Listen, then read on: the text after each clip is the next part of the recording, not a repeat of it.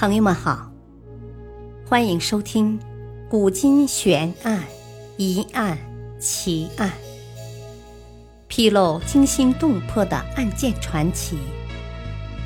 作者：李晓东，播讲：汉月。徐树奎遗著楼尸案，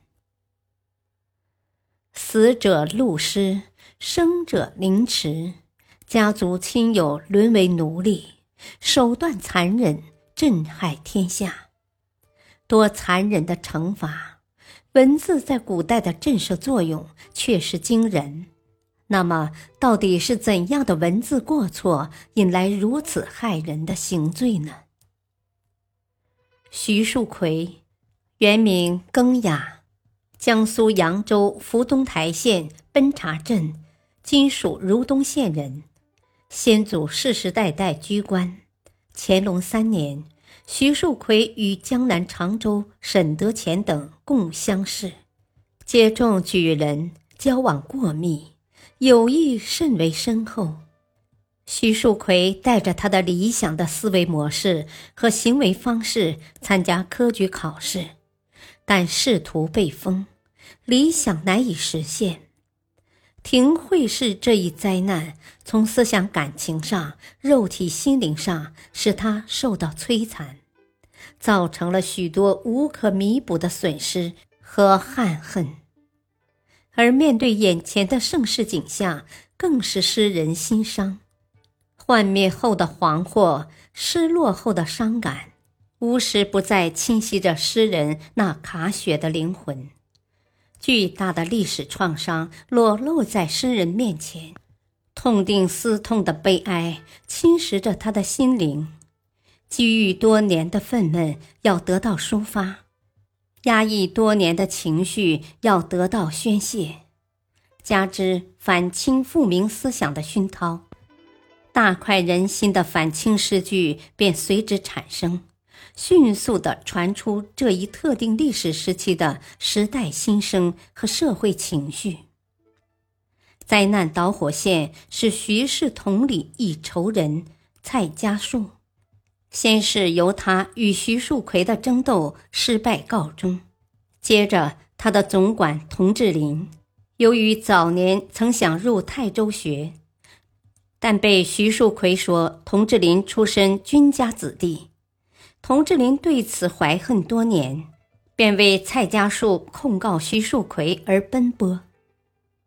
童志林赶去呈控了徐树奎所著《一柱楼诗集》，在向刘墉呈控时，他接受了蔡家树的教训，用了“仅见此书，恐有应纠之语”，是以成出这一句能进能退的话。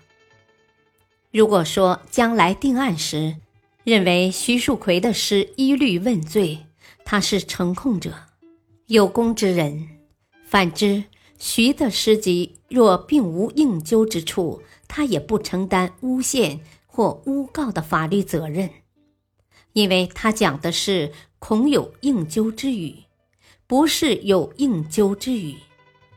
刘墉随即将此事报告了乾隆。刘墉对徐树奎诗集的评价是语多愤激，在奏章中说：“如有悖逆，即当严办；如无逆迹，亦当核销，以免祸坏人心风俗。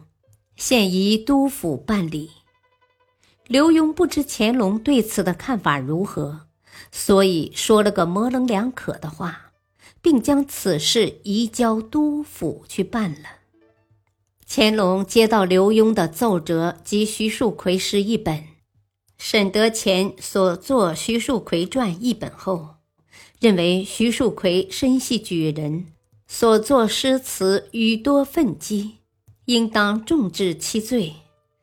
沈德潜为逆犯作传，转多赞扬，实为丧尽天良，负恩无耻。同时斥责在江苏省的两江总督及江苏巡抚平日所思何事，特别说到去年发生在江西的汪锡侯的大逆之书自冠案，责问他们应得何罪。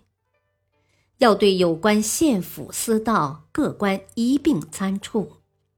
接着向全国各地总督、巡抚、都统发出了关于搜查徐树奎诗文的上谕，要求各地及时报告搜查情况。这样，在全国范围内掀起了一股搜查徐树奎逆书的浪潮。此案牵连者很多，凡涉及遗著楼师者，一个不漏的查过去，翻箱倒柜的抄家，而后才做出处分与否的决定。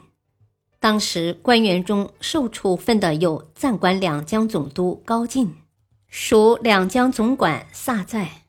江苏巡抚杨奎，受刑罚的有江宁藩司陶毅，九卿会奏为拟斩立决，乾隆改为从宽兼厚。扬州知府谢启坤因办理案迟缓半月，被判发往军台效力赎罪。东台知县涂月龙因未能立即查究，处以杖一百，徒三年。江宁藩司衙门木有陆延被认为有心消弭重案，处以死刑。原礼部尚书沈德潜，这位生前多次获得乾隆特别恩宠的诗坛泰斗，撰文称徐树奎人语文章皆可违法。一柱楼尸案发生时，他已死十年。乾隆命追夺沈德潜的一切试点官职，撤出乡贤祠内的牌位，普毁御赐碑文。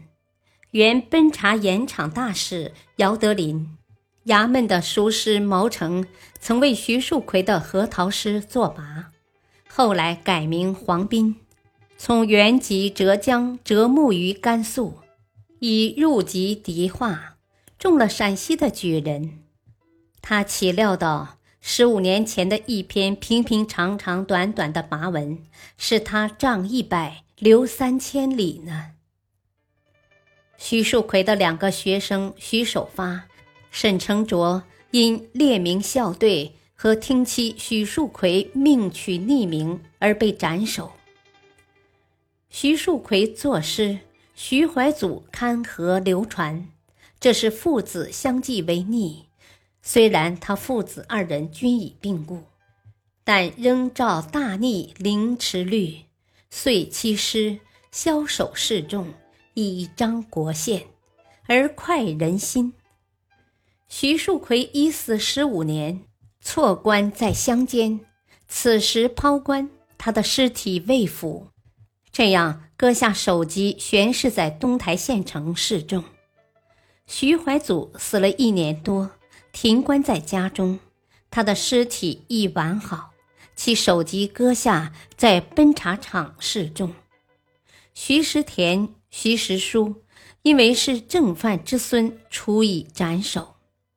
九卿亦奏，徐树奎的子孙兄弟、兄弟之子，年十六岁以上者皆斩，十五岁以下及妻妾、子妹。子之妻，妾付给功臣之家为奴，财产入关。